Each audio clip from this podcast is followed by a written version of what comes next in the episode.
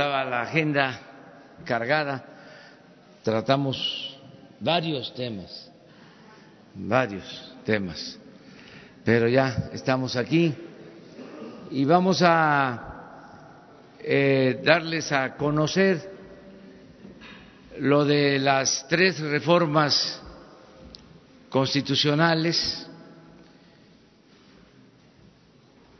la que tiene que ver con la extinción de dominio, que consiste en la recuperación de bienes mal habidos de la delincuencia común y de la delincuencia de cuello blanco, de la delincuencia, como se dice eh, coloquialmente, y de eh, los corruptos, los que se enriquecen, obtienen bienes. Ahora va a haber, eh, además, del castigo, no van a tener derecho a fianza, también la confiscación, expropiación de sus bienes. Eh, por lo mismo, se da a conocer también lo de la reforma para convertir en delito grave hechos de corrupción, robo de combustible y otros delitos, entre ellos también el fraude electoral, la compra del voto, el uso del dinero del presupuesto para favorecer a partidos, a candidatos, la falsificación de resultados, el acarreo todo eso, todas esas lacras que se han utilizado por décadas para impedir que las elecciones sean limpias y libres. Entonces eso se convierte en delito grave, el responsable no tiene derecho a fianza y ya existe para lo mismo la eh, Fiscalía Electoral. Hoy vamos a darles a conocer un caso específico que tiene que ver con la campaña anterior, cómo lo acordamos ayer. Se les va a dar una información y se va a proceder enviando eh, esta información precisamente a la Fiscalía Electoral. Y también se les va a exponer lo que significó la aprobación en todas las legislaturas de la Guardia Nacional. Entonces, sobre eso vamos a hablar el día de hoy. Eh, la licenciada Olga Sánchez va a dar una introducción, luego eh, Zoé Robledo explica y eh, termina con un ejemplo, con un hecho específico, concreto, eh, Santiago Nieto, lo que tiene que ver con eh, esta denuncia eh, por posibles delitos electorales. Entonces le dejamos la palabra a la licenciada Olga Sánchez. Presidente. Me gustaría que cargaran ya las láminas, por favorcito. Bueno, muy buenos días a todas, a todos ustedes. Efectivamente, las reformas a la Constitución aprobadas en estos 100 días de Gobierno y planteadas desde el Plan Nacional de Paz y Seguridad son la creación de la Guardia Nacional, la extinción de dominio, la, la prisión preventiva oficiosa para delitos graves.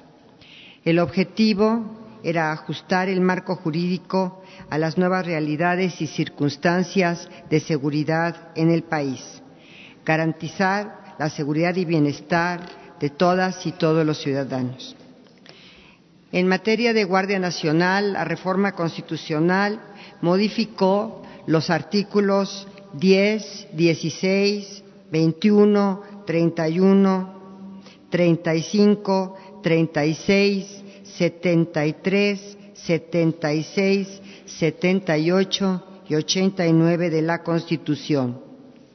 El objetivo de la creación de esta Guardia Nacional fue reformular el concepto constitucional de Guardia Nacional como la institución y que entraña también la Policía Federal que va a ser la responsable de las tareas de seguridad pública en nuestro país. Absorbe esta Policía Federal dentro de la Guardia Nacional, así como la Policía Militar y la Policía Naval.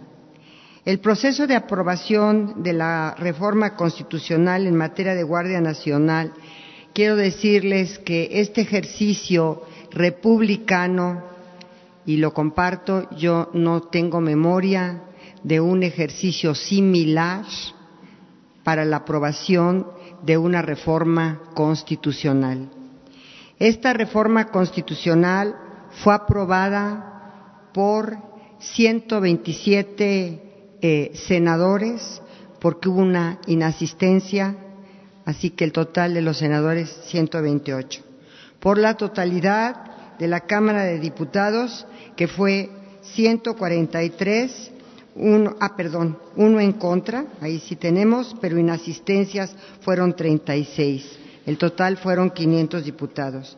Y en, los, y en la totalidad de los congresos locales, las 32 entidades federativas y después de que se aprobó en la última, eh, que fue el estado de Yucatán, se va a hacer la correspondiente declaratoria de reforma constitucional con la totalidad, la totalidad de las eh, entidades federativas.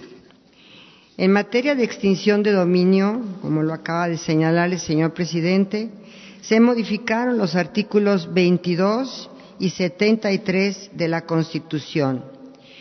Esto en virtud de que se amplió el catálogo de delitos sujetos a extinción de dominio y hoy se contemplan como estos eh, delitos, hechos de corrupción, encubrimiento, extorsión, robo de vehículos y delitos en materia de hidrocarburos, petrolíferos y petroquímicos, así como delitos cometidos por servidores públicos.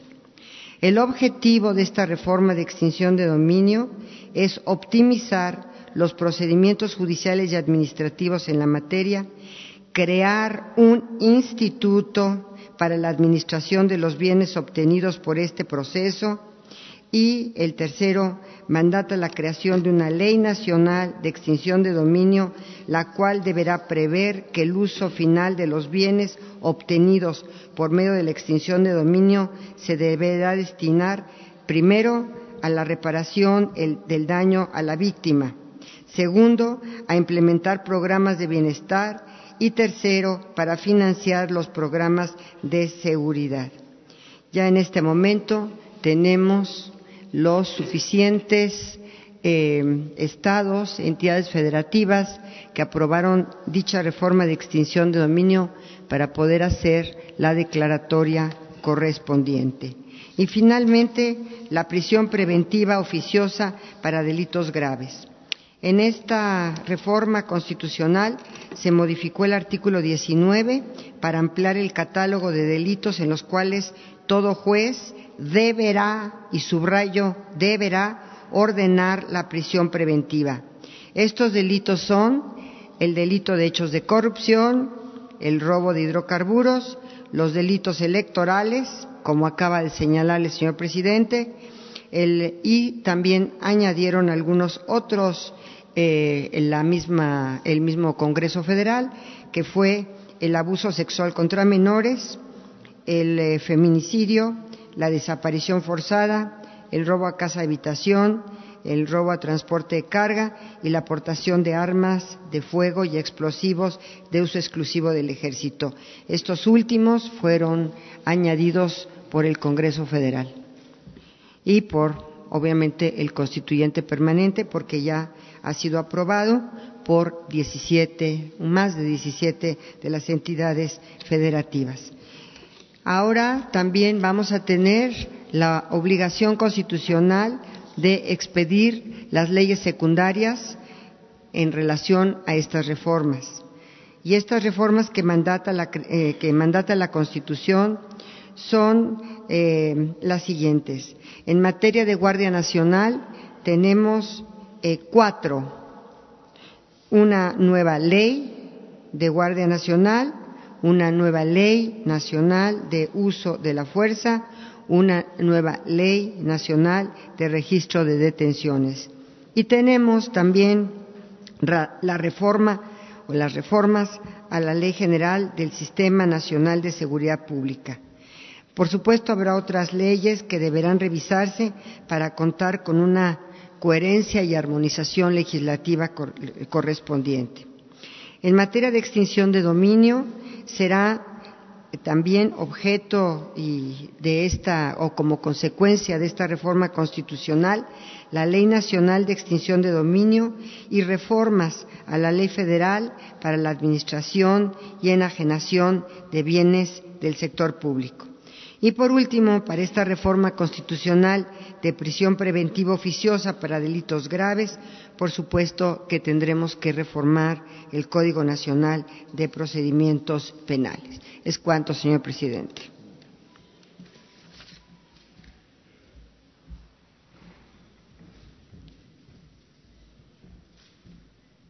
Con su permiso, señor presidente, muy buenos días a todas y a todos. Simplemente para eh, complementar sobre el proceso legislativo que se llevó a cabo en estas tres importantes reformas a la Constitución que tienen que ver con el plan de seguridad y paz que instruyó el presidente de México.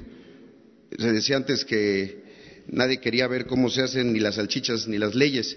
Ahora ya no, porque este fue un proceso distinto eh, primero con un principio de parlamento abierto, se escucharon a lo mismo especialistas que a gobernadores, presidentes municipales, eh, académicos, gente que ha estado vinculado, desde luego los funcionarios que estuvieron y estuvieron ahí en las cámaras, tanto el general secretario, el almirante secretario, el secretario de Seguridad Pública, y en todo momento lo que privó fue esta intención de dar una respuesta a los mexicanos respecto al tema de la seguridad. Eh, principalmente con el tema de Guardia Nacional, como ya lo ha señalado la secretaria Olga Sánchez Cordero, eh, no se tiene eh, registro de una reforma que haya tenido el aval de, los, de la totalidad de los congresos locales eh, este número de 985 votos de legisladores, lo mismo federales que locales de todo el país, y con solamente cinco en contra.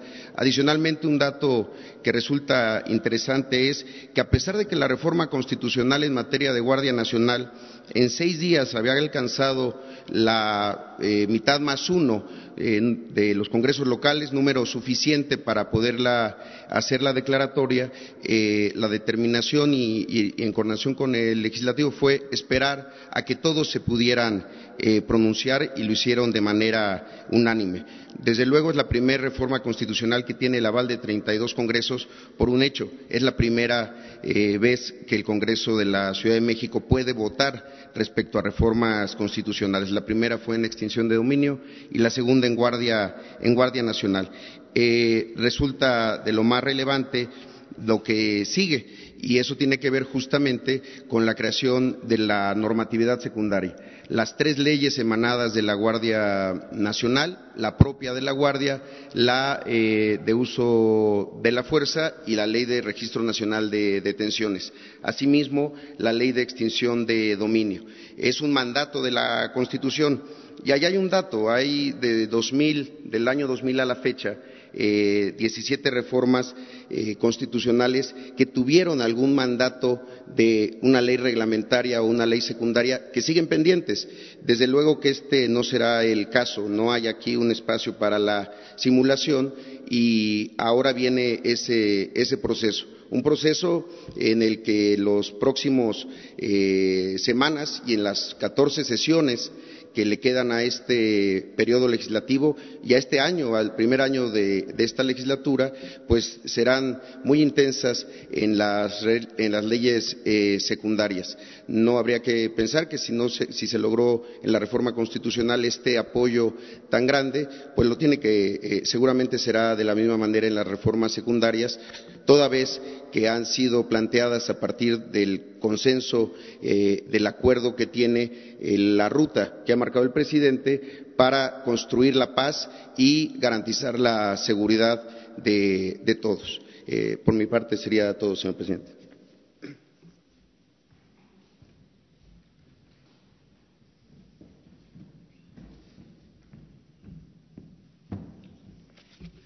Con su venia, señor presidente. Secretarias, secretarios.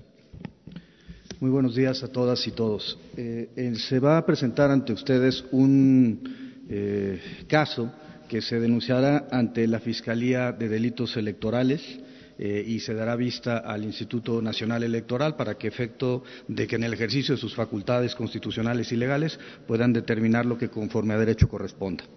El caso está relacionado con propaganda negra, eh, con campañas negras eh, orquestadas en el proceso electoral federal 2017-2018, particularmente con la construcción de eh, la serie del populismo en América.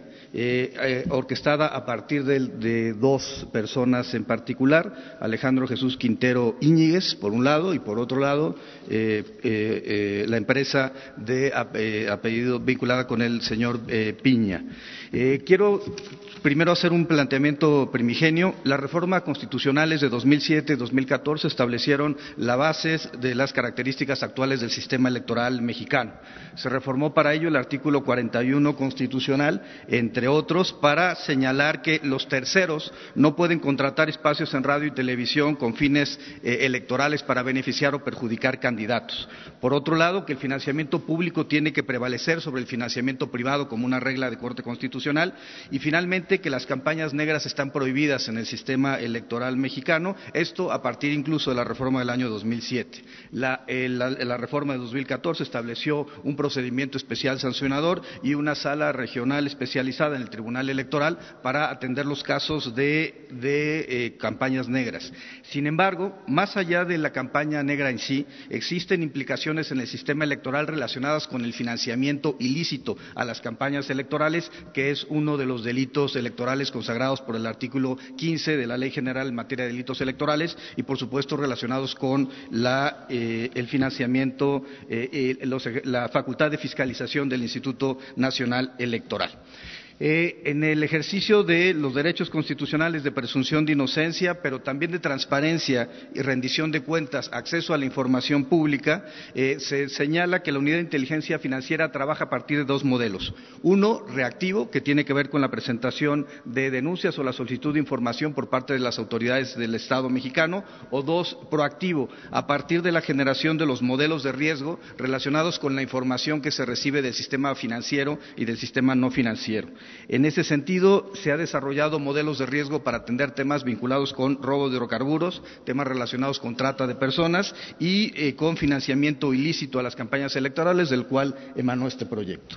Eh, eh, no solamente se identificaron las dos personas mencionadas, también fue apoderado el legal de la empresa telepersonal y entre los indicadores se estableció que este grupo recibió 47 millones 900 mil pesos provenientes de bufet de proyectos de información y análisis Este, esta este sociedad anónima también fue partícipe en la guerra sucia en contra del hoy presidente Andrés Manuel López Obrador. Adelante. El sistema financiero, estos son datos del sistema financiero, reporta, adelante por favor, el sistema financiero reporta a, las empresas antes mencionadas porque su operación eh, eh, está fuera de su perfil transaccional, porque las operaciones efectuadas son de, manera estructurada, hacen que no haya permanencia de recursos en, en sus cuentas, lo cual implica una posible empresa fachada que además ha sido utilizada para desviar recursos de los entes de carácter gubernamental.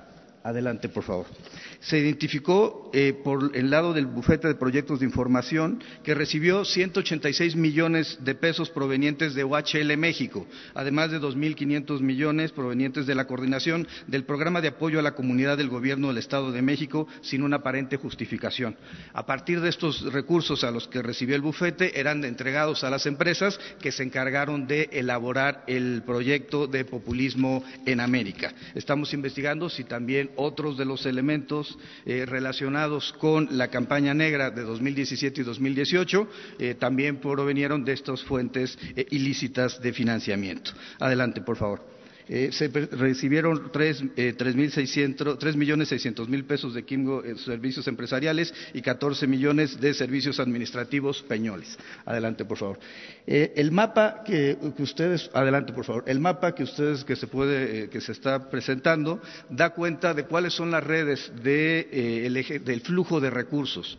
pensamos que la mejor forma de combatir muchos de los delitos es a partir de seguir la ruta del dinero. La ruta del dinero permite ver eh, desde grupos eh, empresariales, eh, empresas de naturaleza privada, personas físicas que reciben el dinero para concentrarlo en dos personas en particular, que son las encargadas de, a partir de la divina, generar el proyecto de populismo en América. Primero, primer planteamiento. La ley eh, en materia de delitos electorales prohíbe de manera clara que exista financiamiento ilícito en las campañas electorales. Primero, de recursos procedentes de la delincuencia organizada. Segundo, por tener aportaciones mayores a las establecidas en la ley. Pero tercero, cuando existe una prohibición legal para que determinadas personas financien la campaña electoral, atendiendo al principio de que el financiamiento público tiene que prevalecer en México sobre el financiamiento privado. En particular, encontramos eh, que la propia Ley General de Partidos Políticos y la Ley General de Instituciones y Procedimientos Electorales prohíben que empresas particulares den recursos a las campañas electorales haciendo proselitismo en favor o en contra de candidatos. Eh, en radio televisión y esto además es una violación al artículo 41 de la Constitución. Por tanto, eh, se dará eh, por un lado, vista al Instituto Nacional Electoral para efectos de que en ejercicio de sus facultades de fiscalización determine lo que conforme a derecho corresponda. Se eh, presentará la denuncia respectiva ante la Fiscalía Especializada de Delitos Electorales por violación al artículo 15, presunta violación al artículo 15 de la Ley General en materia de delitos electorales y finalmente se eh, presentará también una denuncia por un eventual lavado de dinero en términos de nuestra legislación. Es cuanto, presidente. Bueno, esto es lo que informamos el día de hoy. En este último caso, em, el propósito es em, dejar constancia de lo que sucedió en la pasada eh, elección y, sobre todo, eh, exponer con claridad de que con la nueva eh, legislación que se está aprobando, el hecho de que es delito grave el fraude electoral, ya implicados en estos casos, una vez eh, puesta en vigor la reforma constitucional y las leyes, ya eh, los implicados tendrían que ir a la cárcel, cosa que no sucedía ni sucede, porque no se consideraban delitos graves eh, estos hechos, lo relacionado con el fraude electoral. Entonces, más que nada, es decir, se acaba la guerra sucia, el financiamiento ilegal, eh, la compra de votos, eh, se termina el fraude electoral. Esa es la decisión. Eh, es algo que queremos aportar. Como un eh, logro de la cuarta transformación, el que en este sexenio quede establecida de verdad la democracia, el respeto a la voluntad de los ciudadanos. Nunca más un fraude de los que se han padecido históricamente. Entonces, es lo mismo que lo del robo de combustible. Ya eh, el que eh, sustraiga eh, gasolina de una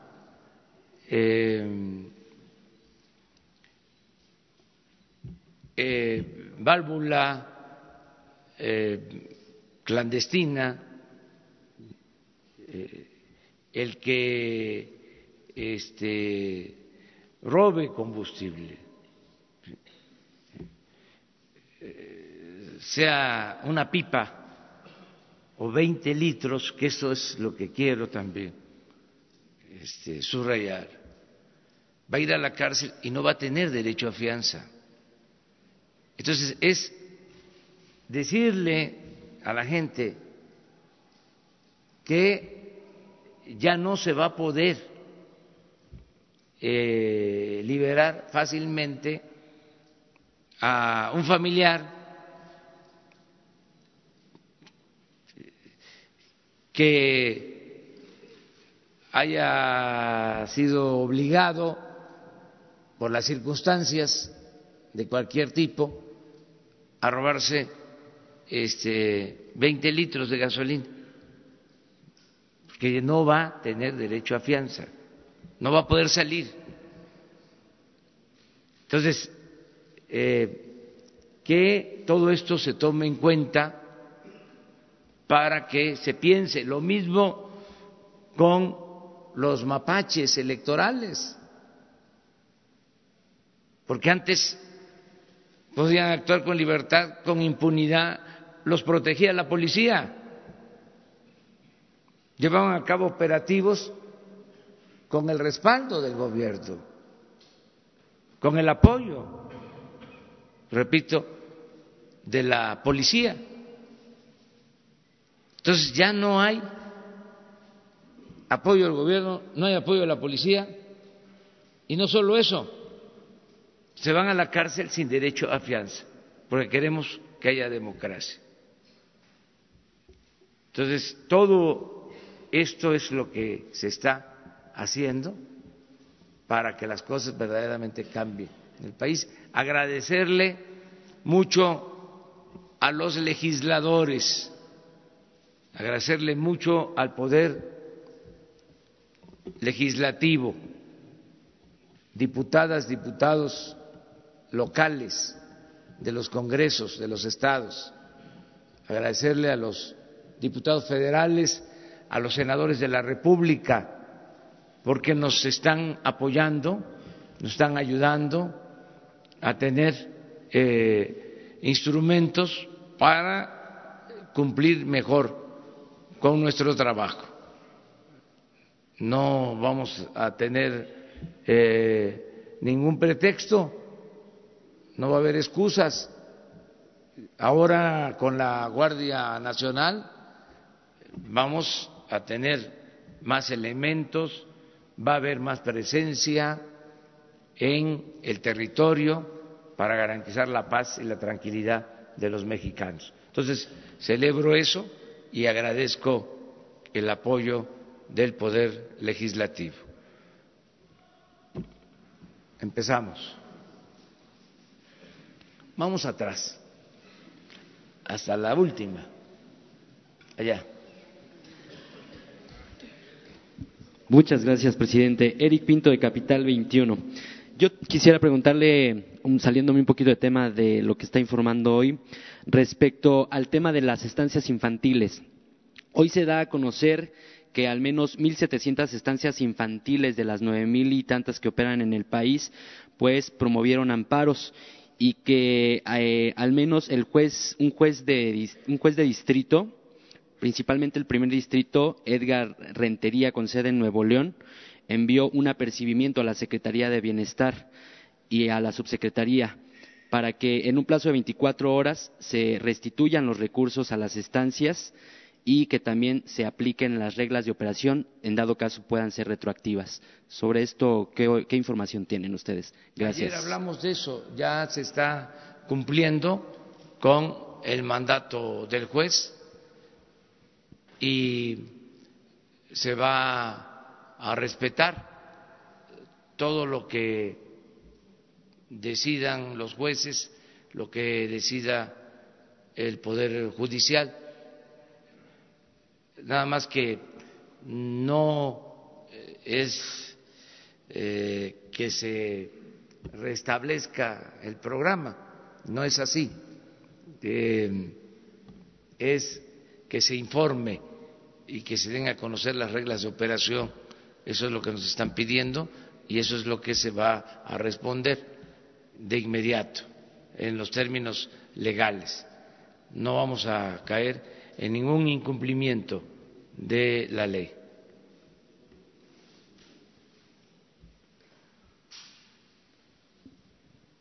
Gracias al presidente por el tiro a la cámara. Buenos días, Daniel Rosas de Grupo Radio Centro. Presidente, sobre esto que informan, sobre este caso de, campaña negra que nos presentan el día de hoy, quiero preguntarles si, eh, o, que quede claro para la gente, si una vez que se presente esta denuncia y todavía es que no se ha dado todavía la reforma que nos están planteando el día de hoy, si podría haber o qué efectos podría haber para estas personas a las que se les va a denunciar o sencillamente se está quedando como el ejemplo de lo que ya no se debe hacer, por un lado, y por el otro lado, a la, a la Secretaria de Gobernación, eh, eh, cuando, era ministra este, eh, licenciada Sánchez, alguna vez la oportunidad de platicar y me decía que la ley no debe aplicarse a rajatabla.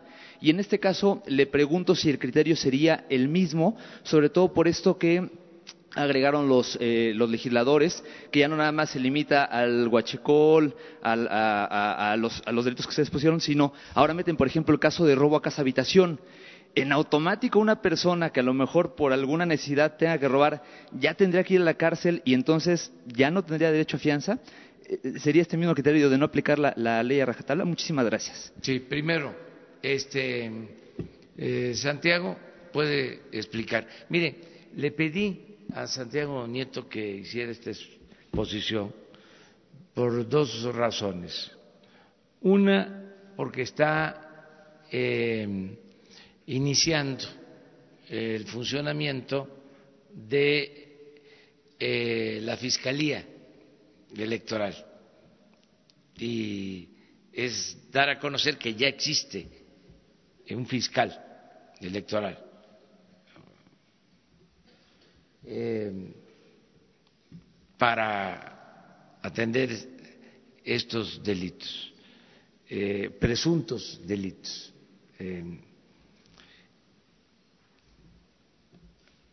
Ortiz Pinchetti es el fiscal electoral, José Agustín Ortiz Pinchetti, que es un hombre recto, que lo conozco.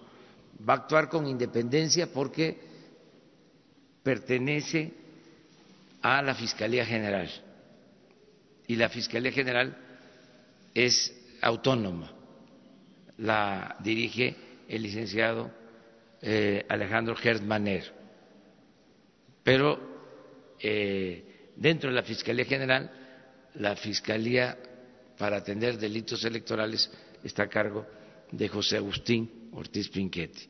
también para que se sepa este, que ya existe el fiscal para este asunto.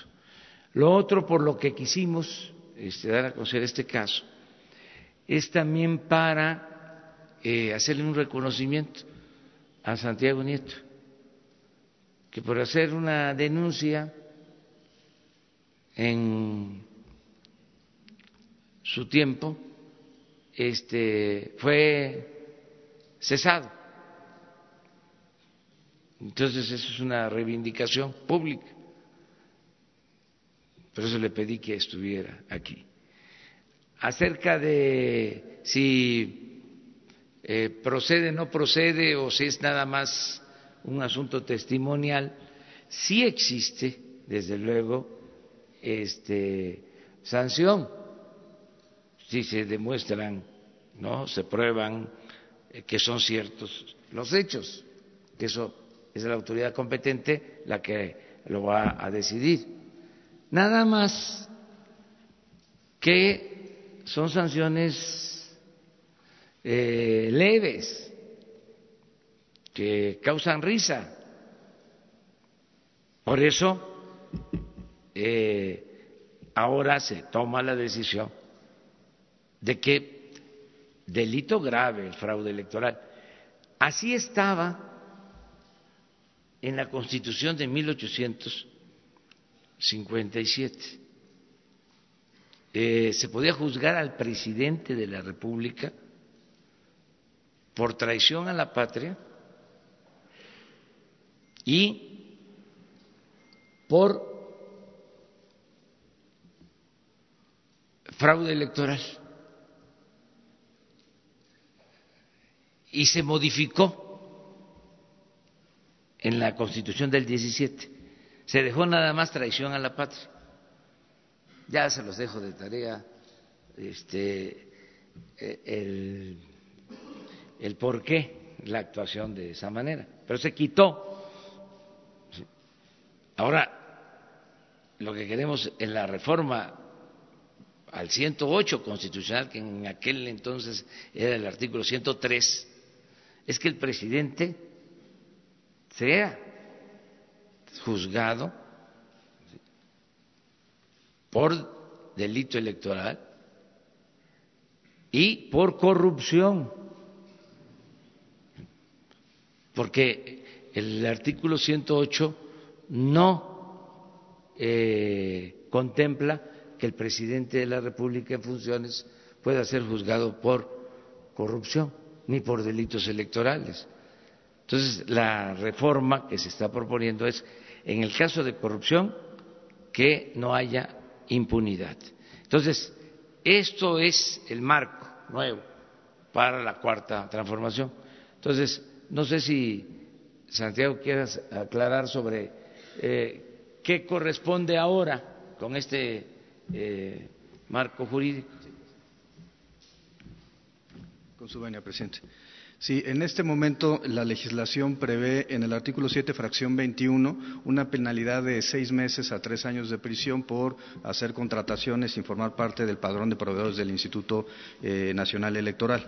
El artículo 15 establece una penalidad eh, más alta, eh, relacionada con cinco a quince años de prisión. Sin embargo, lo cierto es que con el sistema procesal acusatorio y en virtud de que los delitos no ameritan prisión preventiva oficiosa, cualquier eh, averiguación previa abierta en el sistema tradicional implicaría que no habría libertad eh, bajo fianza, perdón, que habría libertad ah, bajo fianza de manera automática y por otro lado en el sistema procesal penal acusatorio esto implica que no hay prisión preventiva oficiosa y desarrollarían el proceso en, libertad. Eh, esto tiene una connotación relevante. Si el asunto se judicializa y se determina la responsabilidad penal, podría terminar en un procedimiento abreviado aceptando la culpabilidad sin que hubiera prisión, podría terminar con una suspensión condicional del proceso eh, o con un acuerdo reparatorio en términos económicos sin que hubiera prisión a la persona que cometió una conducta delictiva en los ámbitos de la materia electoral. Como ha dicho el presidente de la República, eh, realmente eh, los delitos electorales estaban constituidos para efecto de que no hubiera responsabilidad hacia la clase política que cometía este tipo de irregularidades. es cuanto, presidente.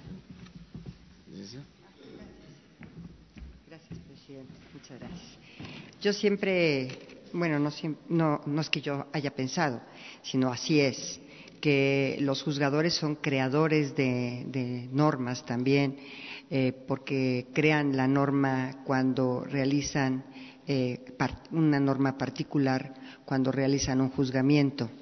Entonces, en todos los casos, eh, el juez deberá, obviamente, seguir el debido proceso y la garantía de audiencia.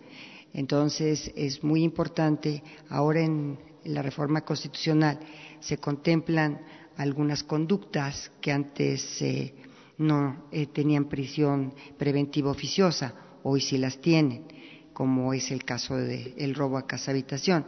Si a mí me preguntan si yo lo hubiera llevado a nivel constitucional el robo a casa habitación, probablemente yo no hubiera sido de las personas que estaría a favor de esta de que esta conducta se elevara a rango constitucional. Sin embargo, el Congreso y el constituyente permanente así lo consideró. Eh, por otra parte, en cada uno de los casos, y yo te podría decir y adelantar, en cada uno de los casos hay una ponderación de derechos por parte del juez por supuesto que la ley no se puede eh, aplicar a rajatabla, hay casos concretos, hay todo un sistema probatorio, hay un debido proceso, hay garantías de audiencia y tomándote en consideración todo esto, el acervo probatorio y todo, tiene que resolver el juez. Y siempre respetando los derechos humanos por encima de cualquier situación, porque así lo mandata la propia Constitución. Gracias. Seguimos atrás.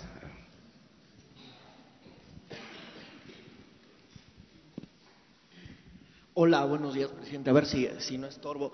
Eh, una pregunta. El pasado lunes, en su informe de los 100 días, usted decía que el gobierno, que la presidencia de la República no tenía sindicatos, no pertenecía a algún grupo de poder y en las últimas horas ha estado manejando información de, empresarios de Oaxaca, de empresarios del Estado de México y algunos de Ciudad de México, de presiones del senador Aces Barba para que se vayan a su confederación.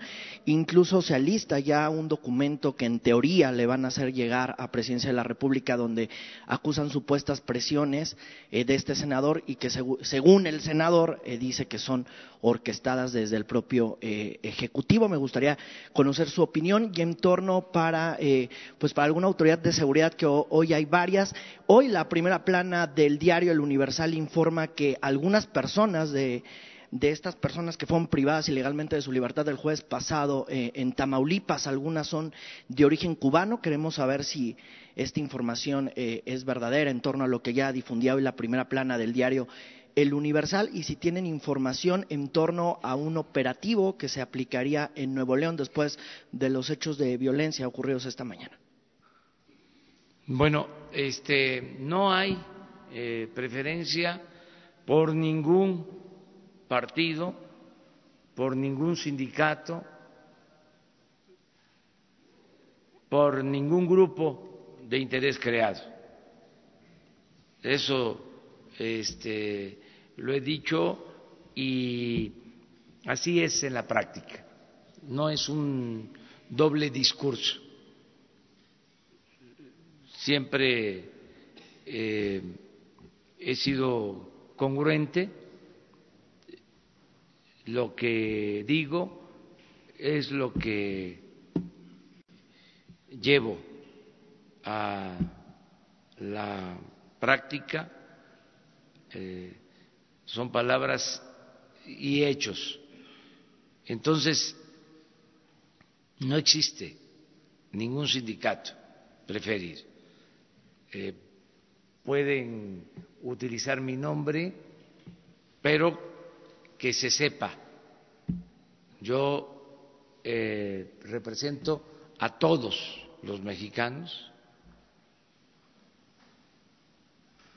Ese es mi trabajo, esa es mi función. Eh, eso es lo que tiene que hacer el presidente. No actuar como jefe de grupo, como jefe de facción, como jefe de partido o como jefe mucho menos de una pandilla de rufianes.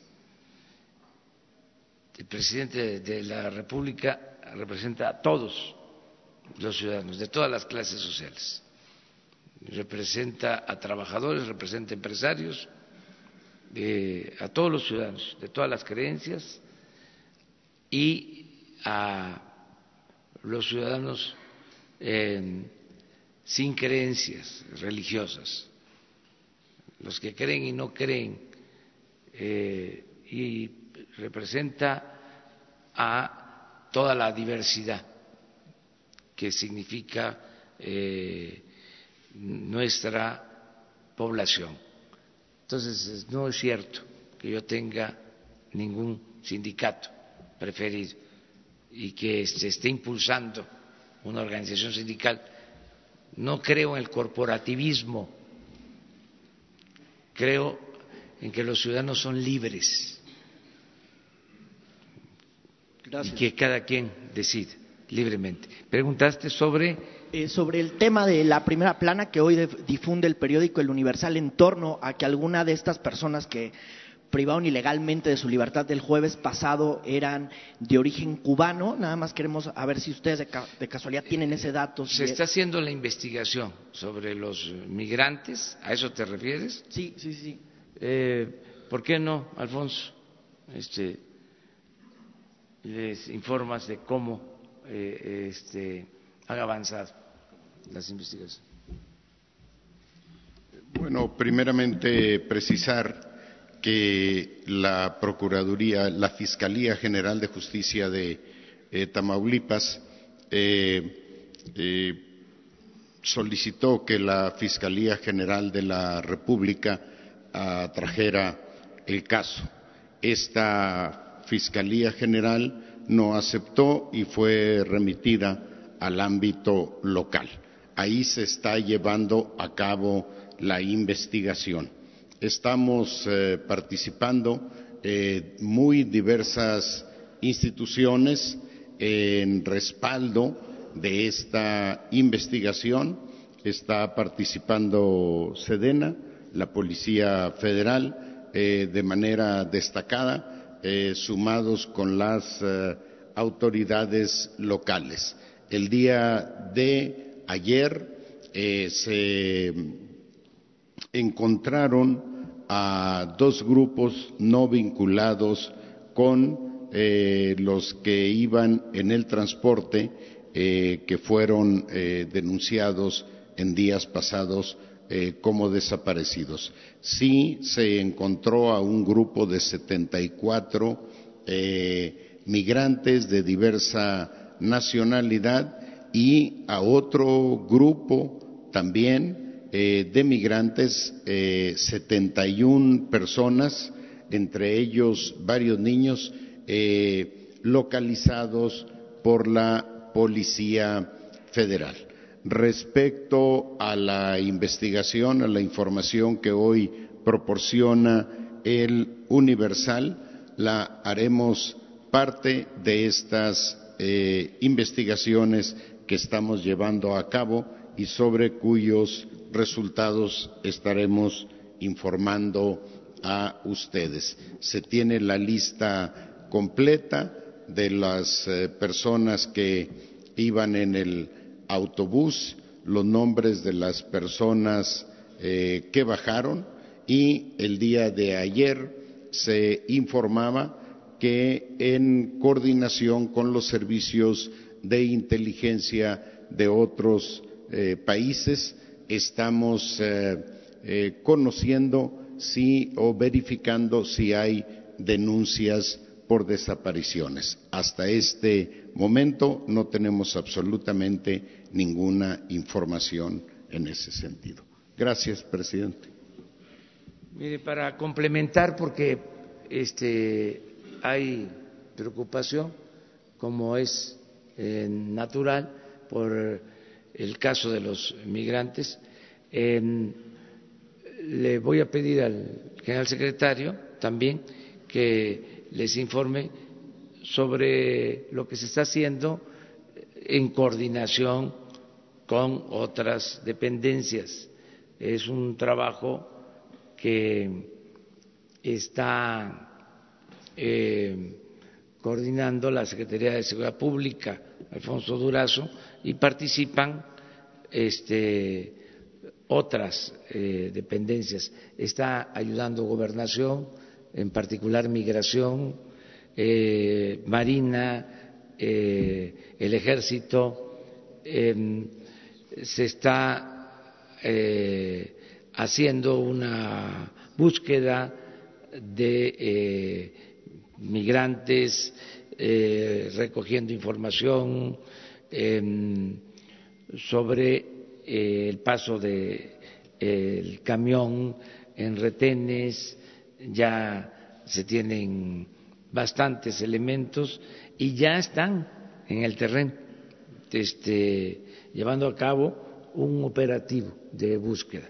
Pero sí sería importante que el general eh, Sandoval les explicara lo que se eh, hizo el día de ayer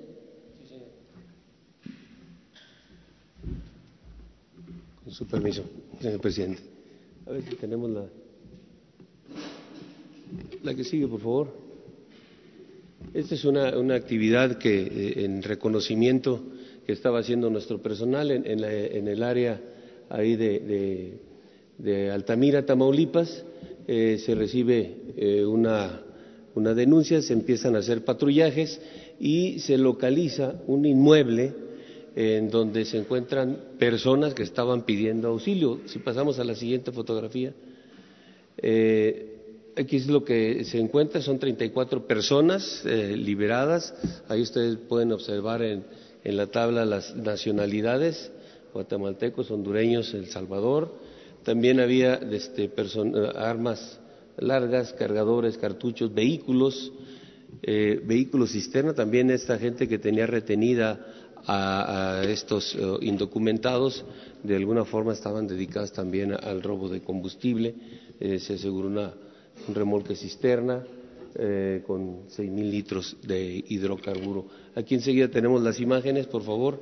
Ese es el, el, área donde se localizaron, la casa donde estaban los indocumentados que fueron liberados. Hay que sigue, por favor, el armamento, vehículos, la cisterna que fue eh, asegurada.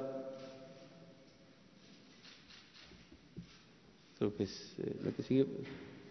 Eh, son parte de las de las acciones que se están haciendo de manera conjunta en el estado de Tamaulipas en relación con, con los migrantes. ¿no? Es, es una operación que, en donde entramos nosotros, como ya bien se dijo, Sedena, las Procuradurías, la, Comisión de, Búsqueda, todos estamos en, esta parte atendiendo todo y desde, bueno, se están descubriendo estas, estas actividades. Eh, eh, si, gusta, presentamos lo de la carretera. a ver si tenemos las otras imágenes donde estaba en el puesto de control. Sí.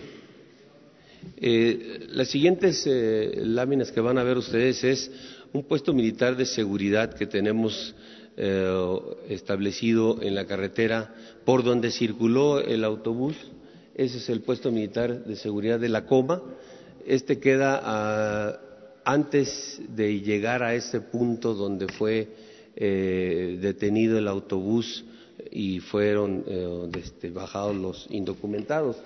Aquí, como pueden ver, eh, está al lado eh, izquierdo de la fotografía la carretera y todos los vehículos, tanto trailers, autobuses o eh, vehículos este, de, uso normal, pasan a revisión. no hay manera de que ningún vehículo pueda este, pues sustraerse de, pasar ahí a que lo revisemos. La siguiente Aquí este es el registro, desafortunadamente no se ve bien, pero aquí tenemos una línea de lo que establece esa bitácora que tiene nuestro personal y ahí podemos ver la hora en que arribó el, autobús, el nombre del conductor, número económico, las placas, la línea de dónde venía el autobús, la, cantidad de pasajeros. La que sigue, por favor. Ese es el autobús, la foto del lado izquierdo es el autobús. A las 11.14 ahí está eh, el arribo al puesto militar de seguridad al área de revisión de autobuses. Esta es la manera en cómo, se estacionan ahí, bajan las maletas, los mismos pasajeros bajan su maleta, son, son pasados por rayos X y este, posteriormente se vuelve a cargar el autobús. Aquí en este punto, la siguiente, eh, bueno, perdón, si le pueden regresar, en, ese video, en, el del lado izquierdo, en esa foto del lado izquierdo, que es eh, una foto tomada de un video, ahí eh, se observa perfectamente que no iba acompañado con ningún, ninguna patrulla, ni, en la parte de adelante ni en la parte de atrás. El autobús llegó eh, solo ahí en su movimiento normal hacia Reynosa. Eh, no pasó por el puesto militar de seguridad ninguna patrulla de ninguna corporación. Ah, si, lo hubiera hecho, tendría que haber eh, pasado por ahí, en la de autos, en la de autobús, en la de carga. No hay ningún registro de ninguna patrulla acompañando el vehículo. La que sigue, por favor. Aquí eh, son las actividades que hacen. Nuestro personal revisan a cada uno de los pasajeros eh, no, no este, se encontró que en las identificaciones que verificaron llevaran eh, o, tuvieran otra nacionalidad, probablemente llevaban identificaciones falsas eh, como mexicanos y que fue la, o, estuvo imposibilitado nuestro personal de poder identificar desde ahí. Estos puestos militares de seguridad tienen el, apoyo de personal de migración para cuando se detecta eh, eh, personal eh, indocumentado, se les hace el conocimiento a migración y ellos hacen el procedimiento. En este caso no había, pero tampoco fue detectado. también estos autobuses son pasados por rayos X para verificar si en, el, en, el, en alguna parte del autobús llevan algún eh, pues alguna cosa ilícita, cosa que no sucedió. Todo lo que, lo que pasó en la revisión de alguna manera fue normal, tanto a los pasajeros como al autobús, y se dejó continuar el movimiento del eh, mismo. Adelante, por favor. eso es lo, que ya eh, di de información. Creo que son, es todo. Gracias, señor presidente. Hasta atrás. Hola, soy Emily Green con. Estaba en Reynosa la semana pasada y escuché muchas historias de migrantes que dijeron que fueron extorsionados por agentes de inmigración mexicana y también en Matamoros y que llegaron al aeropuerto y que justo cuando llegaron estaban tomados en un cuarto y les extorsionados. Y también para llegar al puente, que igual, que extorsionaron hasta tres mil dólares. Y quisiera saber qué están haciendo para enfrentar esta corrupción. Se está este, em, limpiando de corrupción eh, eh, todo el sistema migratorio eh, aduanas, esto que ya comenzó desde el Palacio Nacional, de acabar con la corrupción de arriba hacia abajo, eh, es un proceso que se está llevando a cabo en todas las áreas de gobierno. Eh, hay inclusive denuncias presentadas contra agentes de migración por eh, extorsión y podemos este, darlas a conocer, pero me gustaría que la licenciada que Olga Sánchez, que es la secretaria de Gobernación, encargada del área de migración, le explicara sobre lo que estamos haciendo. Sin duda, el eh, Instituto Nacional de Migración era una de las instituciones que estaba más penetrada de corrupción. Estamos eh, renovando prácticamente a todo el personal y desde luego ya hemos presentado algunas denuncias penales eh, de agentes migratorios que extorsionaban a, las personas que intentaban ingresar a nuestro país. Así que el proceso está en marcha, pero sin duda alguna lleva tiempo porque era tanta la corrupción y son tantos los agentes que estamos eh, renovando y todo el personal que estamos renovando que todavía nos va a vamos a tardar un poquito más de tiempo. Tenemos conocimiento de esta extorsión que acaba de señalar la compañera periodista, la tenemos muy clara, vamos a presentar las denuncias correspondientes. Hemos presentado algunas denuncias aquí en la en la Ciudad de México, de agentes migratorios de la Ciudad de México, que probamos que estaban extorsionando y vamos a ir limpiando el instituto. Eh, no lo podemos hacer de la noche a la mañana, pero tenemos ya eh, varios, varias renovaciones de personal constantemente que estamos llevando a cabo. Pero efectivamente era una de las eh, instituciones, yo creo que más corruptas o de las más corruptas de nuestro país. Gracias. Tenemos eh, en este momento tres o cuatro denuncias ya presentadas, pero vamos a seguir presentando este caso que acaba de señalar la compañera, efectivamente, y ya estamos haciendo las investigaciones y vamos a presentar las denuncias correspondientes.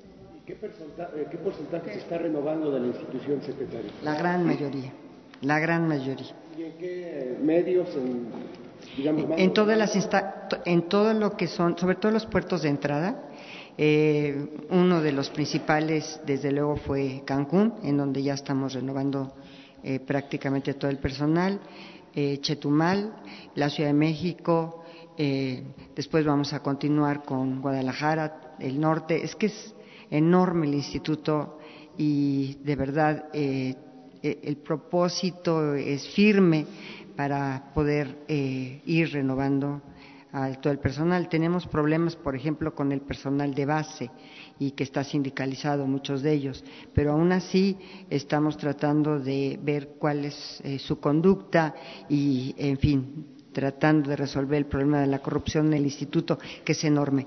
Tenemos un gran comisionado, eh, ustedes conocen, es eh, el doctor Tonatiu Guillén, creo que es una de las gentes más calificadas en materia de migración que se tiene y así que él está con todo su equipo tratando de hacer lo mejor posible y lo más rápido posible para poder erradicar la corrupción en este instituto. Gracias. Miren, esta es una eh, buena pregunta eh, y es un buen ejemplo. el gobierno estaba lleno, sigue estando todavía, desgraciadamente, de prácticas eh, corruptas. Esto viene de tiempo atrás. Eh, casi se podría decir que neoliberalismo es sinónimo de robo, de corrupción. El gobierno eh, se contaminó por completo de prácticas de corrupción. Entonces estamos limpiando. Nos va a llevar tiempo, pero vamos a acabar con la corrupción, con el apoyo de todos. Por eso se está ajustando el marco legal, por eso estamos hablando eh, con el Poder Judicial, respetando la autonomía del Poder Judicial, pero al mismo tiempo eh, pidiendo que trabajemos juntos para que no se permita la impunidad, que los jueces actúen con rectitud, que no sean corruptos. Y eh, en aduanas, en migración, en todas las oficinas públicas, cero corrupción, cero impunidad. Y que no vayan a pensar los que extorsionan, los delincuentes, que va a haber tolerancia, cero tolerancia a la corrupción.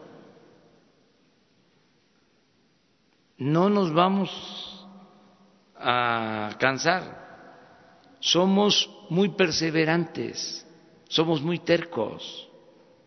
Ya dijimos, se va a desterrar la corrupción y lo vamos a lograr.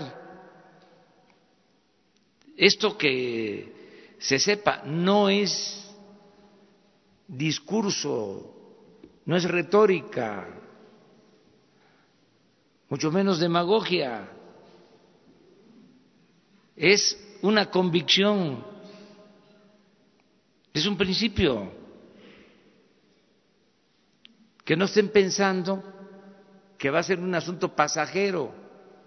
No, es la principal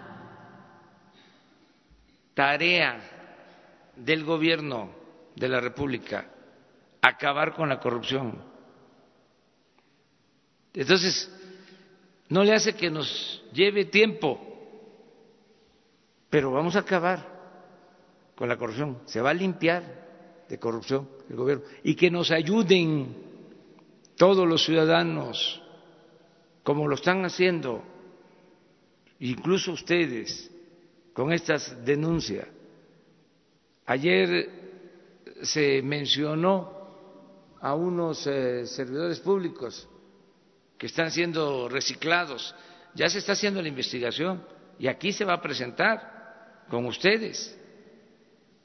Entonces, decirles a los extorsionadores, eh, a los malandrines, que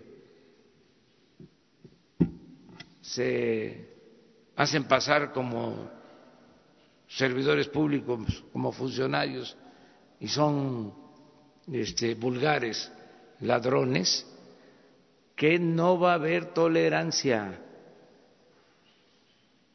que lo vayan pensando, que puede ser que les dure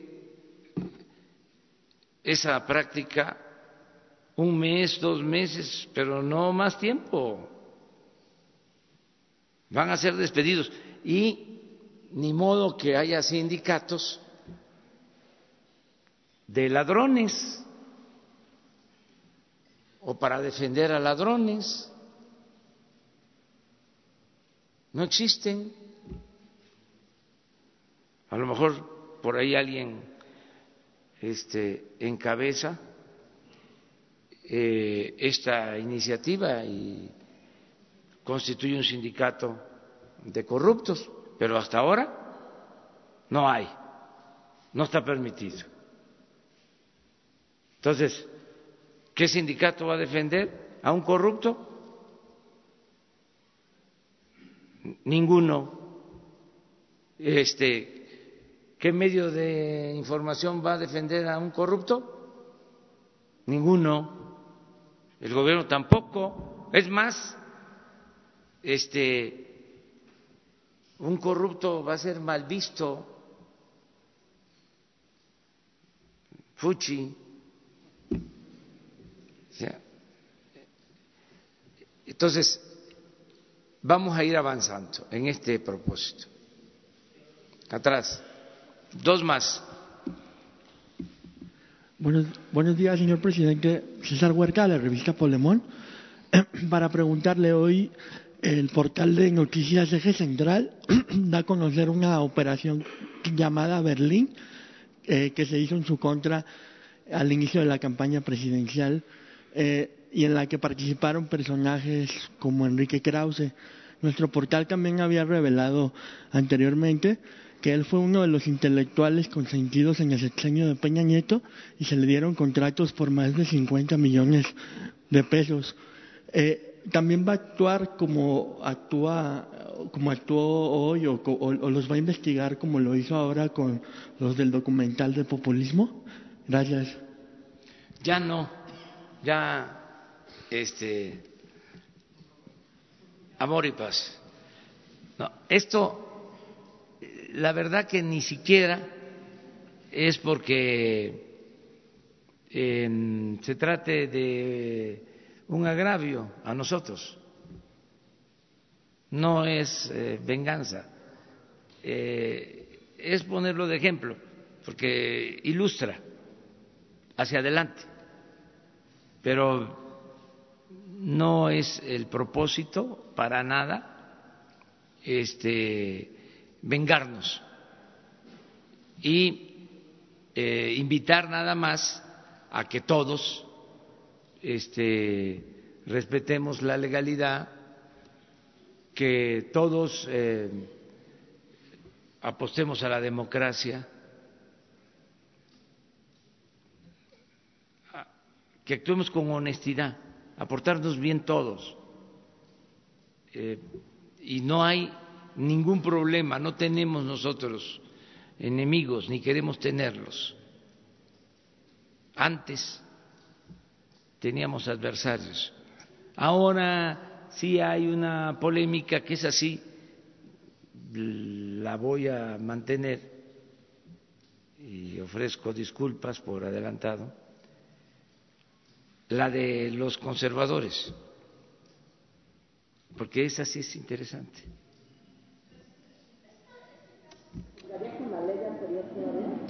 Sí, o sea, tú, tú hablas de Sí, eh, hay un principio en derecho. Sí, no se puede aplicar de manera retroactiva la ley. Mande, se va a hacer hoy. Hoy se presenta. Pero este no podría aplicarse sí, la reforma eh, de manera retroactiva. No, pero como también lo hacemos porque me lo presentó eh, la coordinación de inteligencia financiera y ya quedamos aquí que todo lo que me informan, ¿sí? yo lo este, tengo que eh, turnar a la autoridad correspondiente para que no termine como encubridor. Entonces ya saben todos los servidores públicos, el que me lleva un expediente, imagínense que me lleven un expediente sobre esto. Digo, no, ya, déjalo ahí. Se queda el funcionario, el servidor, ¿Por qué? No quiso el presidente. ¿Por qué el presidente está diciendo de que no quiere este, eh, que haya corrupción? Y si le estoy presentando pruebas de que podría configurarse un delito de corrupción y me dice que lo archive el expediente. ¿Cómo quedo? Entonces, no fue ese el propósito, desde luego, de Santiago, pero me lleva el documento. Ah, pues vamos a darlo a conocer. ¿Se acuerdan que ayer este, se trató el tema? Porque eh, dijimos, vamos a dar a conocer el caso de los videos, ¿cómo se le llama esto? Es documental, ¿sí? documental que ya además ya se había denunciado, pero lo interesante es la información sobre las cuentas, sobre el manejo del dinero, sí, el patrocinio, eso es lo interesante, ¿sí? En el caso de Ayotzinapa, ya la Comisión Nacional de Derechos Humanos emitió una recomendación y también eh, se sabe por una investigación periodística que eh, había un integrante del ejército mexicano dentro de las eh, personas desaparecidas. Era el único militar y si usted ya como presidente, ¿cuándo se enteró de esto y quién le enteró? La este, investigación la lleva Alejandro este, Encinas, se está trabajando en este, conocer toda la verdad sobre Ayotzinapa. Es un compromiso que tenemos. Eh, yo le voy a pedir a Alejandro que les informe cómo va la investigación sobre todo el tema. ¿Quién dio la orden de que no se diera a conocer que había un militar en estas desapariciones? No tengo este, información sobre eso, sobre qué, quién dio la, la, orden. De, de, que no se diera a conocer que había dentro de los desaparecidos un militar. De parte de nosotros no.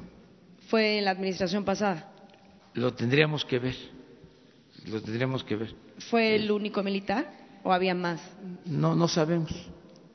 Es, es, hoy apareció la nota en un periódico. Ayer. Este, hoy o ayer. Ayer. Ayer. Sí. Entonces vamos a, a verlo y les vamos a informar mañana o pasado. La Secretaría de la Defensa Nacional también tiene una investigación paralela sobre esto, sobre su integrante. Básicamente es lo que está haciendo la comisión que se constituyó con este propósito. Entonces, mejor le pedimos a Alejandro Encinas que nos informe cómo va este, la investigación. Y finalmente, en otro tema, hoy Excelsior saca una información de que, eh, bueno, el auditor superior de la Federación denuncia que los gobernadores están buscando en los estados, pues, auditores a modo. Esto tiene que ver mucho con la corrupción. ¿Cuál es el mensaje que usted eh, le envía a los gobernadores del país justamente para que coadyuven en esta eh, responsabilidad constitucional que es combatir la corrupción y evitar la impunidad? Gracias por su respuesta. Este, en casi todos los casos para no este, ser tan eh, estricto, ¿no? Pero creo que hay un ambiente nuevo para que todo mundo ayude a que no se permita la corrupción. Y esto eh, tiene que ver con regidores, presidentes municipales, gobernadores, o sea, ya este, no se debe de permitir la corrupción, ni en el Poder Ejecutivo, ni en el Poder Legislativo, ni en el Poder Judicial. Este, eh, no hay eh, tolerancia para la corrupción.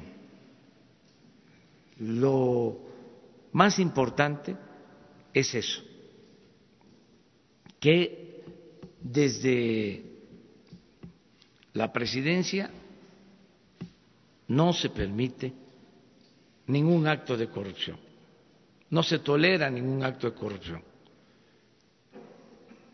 Y eso es muy importante. Luego, todo esto que estamos haciendo de ajustar el marco legal,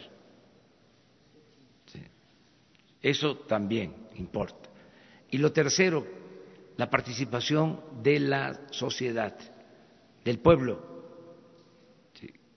en eh, ayudar que todos actuemos como guardianes para no permitir la corrupción. O sea, porque antes se decía, a ver, pero los cómo, siempre. Eh, dice que va a terminar con la corrupción, a ver, los cómo. Primero es que haya la voluntad política, eso es lo primero, Si el presidente tolera la corrupción, pues no se logra nada. Segundo, pues tener un marco legal para castigar al corrupto.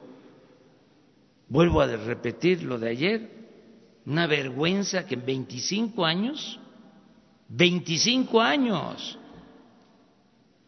y aquí a lo mejor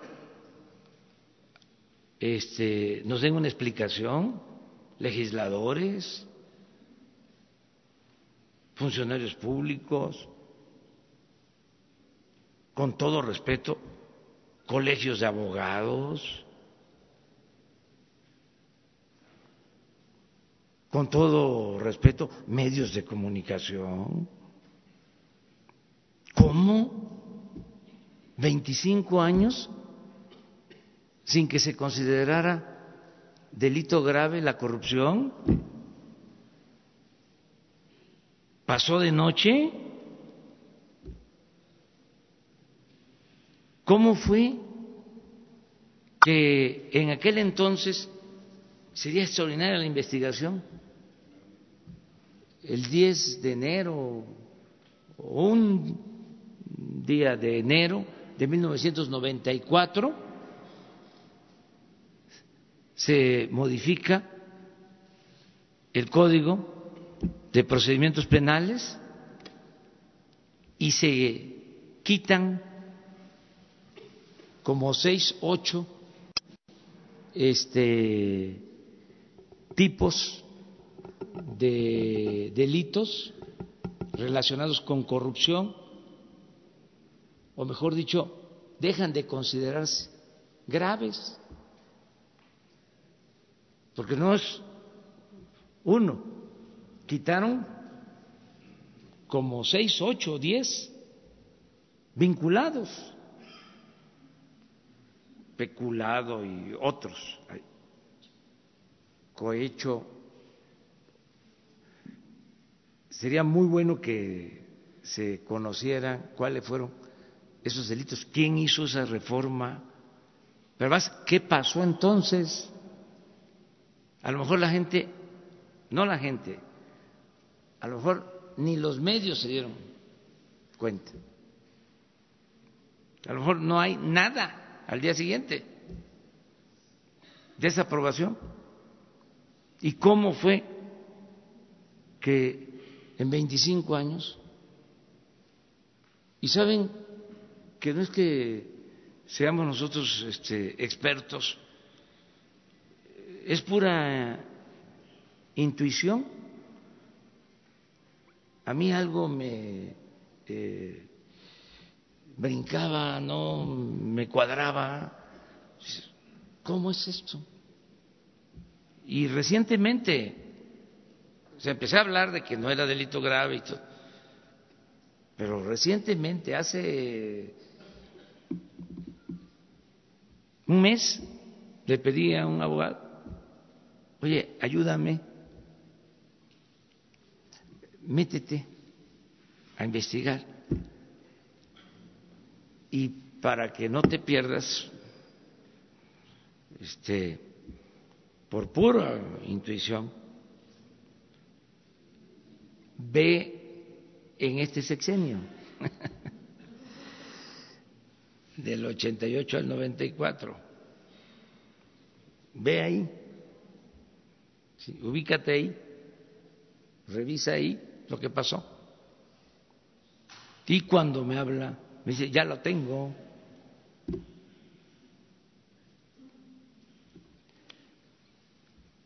Antes de, mi informe, no crean que este fue anterior al informe, no, casi tres días antes, cuatro días antes, me entregó la investigación.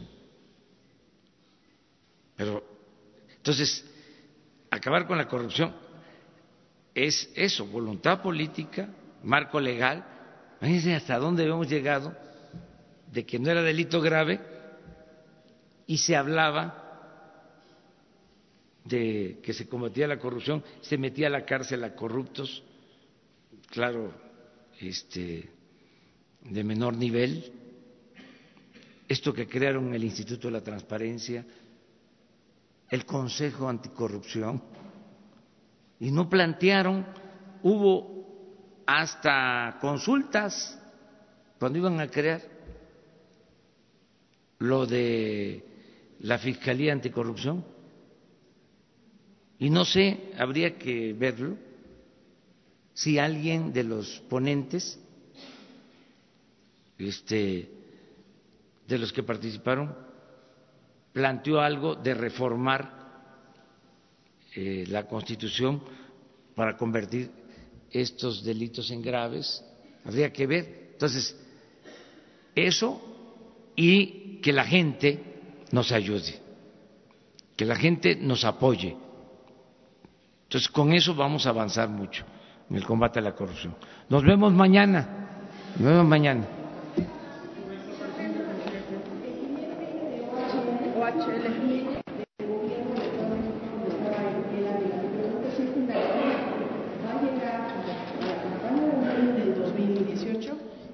Santiago. Y también preguntarle a usted, presidente, usted en junio denunció que, que Alejandro Quintero estaba detrás de, de esta campaña, dijo que era el publicista de Peña Nieto. ¿Llegaría hasta allá la indagatoria? Con su venia, presidente. No, eh, la respuesta es, eh, lo que estamos presentando aquí son las empresas que estuvieron financiando a dos personas en particular, eh, Alejandro Quintero, el primero, que acaba de ser mencionado aquí, el publicista, y segundo, el, eh, el, caso de Piña, como las personas que instrumentaron el modelo para pagar el, el documental del populismo en, en, América y, por tanto, la investigación será contra cualquier persona. Eh, que esté vinculada con los hechos, evidentemente. Se presentarán las denuncias correspondientes y le corresponderá, en todo caso, a eh, el Instituto Nacional Electoral y a la FEPADE pronunciarse al respecto. En su momento, eh, así lo consideramos a las autoridades jurisdiccionales. Y respecto a la unidad de inteligencia financiera, eh, en términos del Código Nacional de Procedimientos Penales, nos constituiremos como coadyuvantes del Ministerio Público en la investigación. ¿Usted llegó a tener Solo